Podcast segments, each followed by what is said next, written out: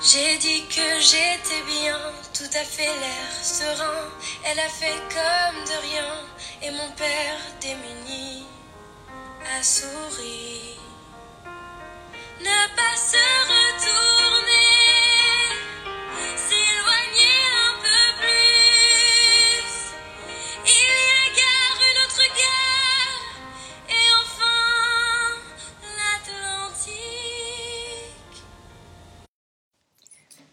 听友，大家好，欢迎继续收听 Amanda 的节目《世界在你耳边》。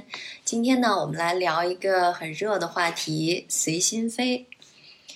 热爱旅行的朋友肯定都知道啊，这是今年很多家航空公司推出的一个创新类机票产品——随心飞。话说，上半年因为疫情的原因，航空公司的日子过得就是很惨。那后来随着疫情控制呢，人们的出行逐渐恢复。航空公司也在着力想办法来拉动市场的客流。那也就是在六月份，中国东方航空公司首先推出了这个创新类产品，叫“周末随心飞”。那言下之意呢，就是售价在三千出头，你就可以买到这样一款产品，在半年的时间内，无限次的去预约航空公司在周末的航班。哎，听起来非常诱人哈！市场反响也确实非常好。呃，据说当时发售的时候呢，一度因为登录的人太多，这个 APP 都闪崩了。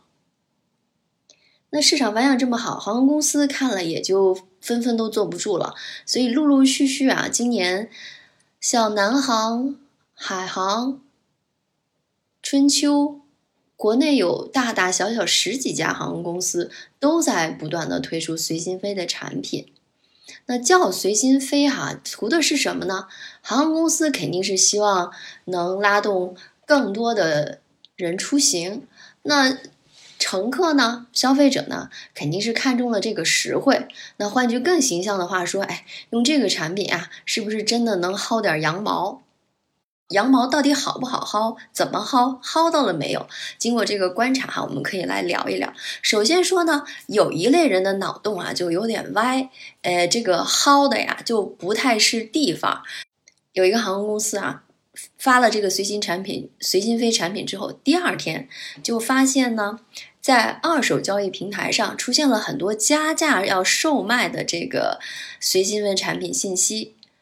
这背后啊，就是无孔不入的票贩子啊，黄牛，哎，一旦听到了这么一个消息，头一天呢就开了外挂哈，一下子抢了这个多张的机票。本来打算是加价在二手平台出售，哎，自己小赚一笔。没想到啊，航空公司也是有了一些规章制度来严格限定的，比如说要实名制。呃，使用人员上也有一个同名同姓的一些要求，结果这个票贩子呢就偷鸡不成蚀把米，只好退掉了多抢的一些票。哎，不行，自己也只能留下一两张自己来享用这个实惠了。那还有一类想的有点歪的主意呢，就是盯上了这个航空延迟、航空延误险。其实这类人啊早就有，按说我正常出行呢，买个延误险。嗯，是无可厚非的。那有些人专门就开始打了这个主意，去盯着一些航班准点率比较低的，哎，买票，然后再去买这个延误险，去赌拿到这个保险赔偿。以前每一个航班去买真金白银的票，其实压力也挺大的哈。那一下出了这么一个随随心飞产品。就大大降低了这些人购票成本的风险。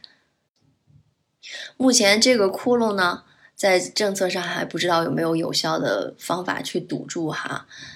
但可以说上面这两种呢，都属于少数人的歪点子。那对于其他，正常消费者来说，这个羊毛薅的怎么样呢？其实我们可以看看航空公司的策略哈。虽然叫随心飞，但它一定是有一些限定的。比如说这个周末随心飞吧，在半年时间之内，你就要算算了，是不是你每个周末能保证出行？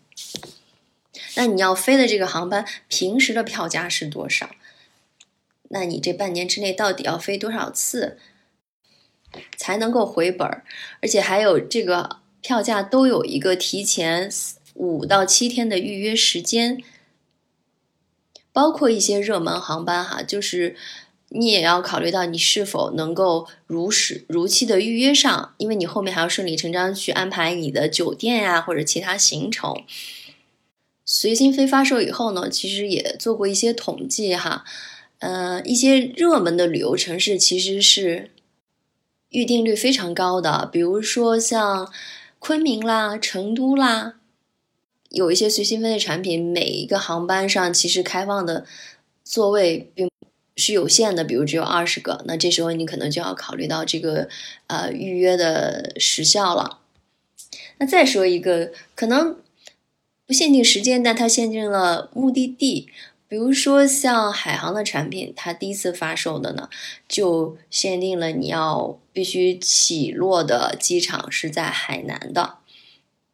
但它也附加了一个呃优惠条件，就是加了免税店的免税优惠券。当时我就问一个买了票的小朋友，我说：“哎呀，你是有女朋友在海南吗？”我开玩笑说：“嗯，你怎么能做到每个周末都飞海南？”他就说：“哎，现在出境游也比较难哈，去国外度假，嗯，暂时。”不太能考虑。那周末其实去三亚呀，去海边就当度个小假嘛，其实也挺好的。而且加上去免税店愉快的买买买，何乐而不为呢啊？那但真实的情况呢？其实这个优惠券到底用的力度怎么样？也有人反映说，其实去了免税店啊，你买两三样产品就可以获得一个九折之类的优惠了。那优惠呢又不能叠加。所以跟着随心飞优惠券，可能有的时候就派不上用场。那再说说哈，就是各家航空公司呢，也要突出自己的特色。像中联航推的呢，它就类似于吸引年轻人的这种盲盒消费。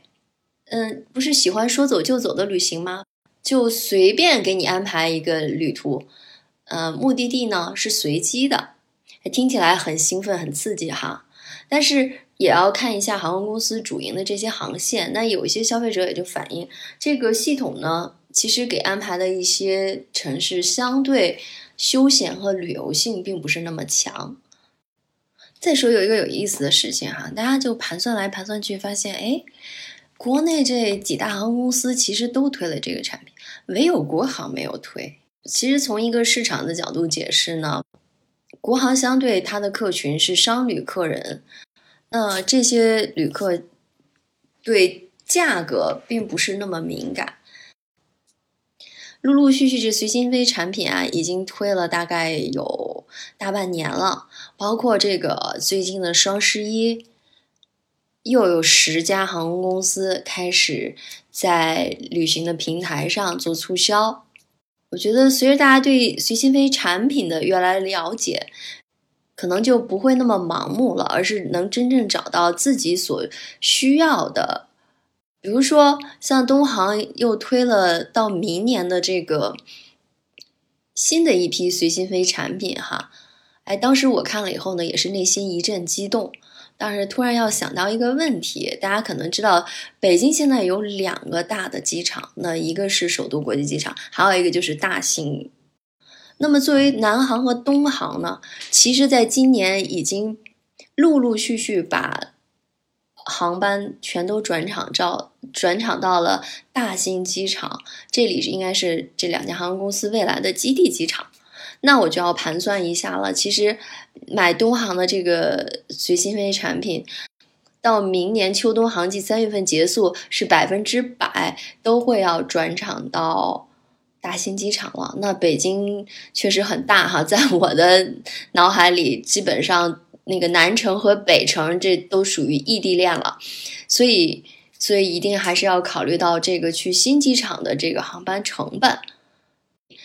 那除了这个话题呢，其实也想再聊一些小花絮。除此之外，其实航空公司也还做了很多其他的努力，比如说还有一个词也经常最近会在新闻上看到，那叫无目的性飞行。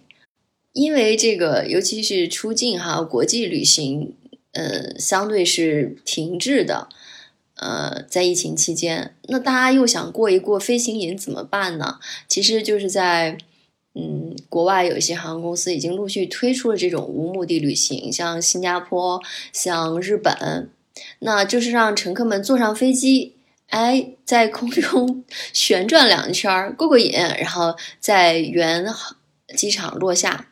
那最近呢，新航还推了一个叫 A 三八零，呃，机上餐厅，最大型的 A 三八零客机哈，摆在那个地方，你可以去那里的头舱或者经济舱，享受一下机上航餐，像餐厅一样享受一顿美食，嗯，找回一下在机上用餐的体验。甚至有一些航空公司开放了自己的这个模拟培训中心，呃，让一些有兴趣的人啊，可以在模拟的驾驶舱里面，仅回忆一下乘飞机的感觉，而进一步呢，体验一下驾驶飞机、模拟驾驶飞机的感觉。嗯，说了这么多哈，其实呢，无论是创新产品还是常规操作，大家唯一的盼望呢，还是希望，嗯。旅行业能够逐步恢复到常态，哈，大家能够愉快的外出和旅行。Je ne m'enfuis pas, je vole. Comprenez bien, je vole. Sans fumée, sans alcool. Je vole. Je vole.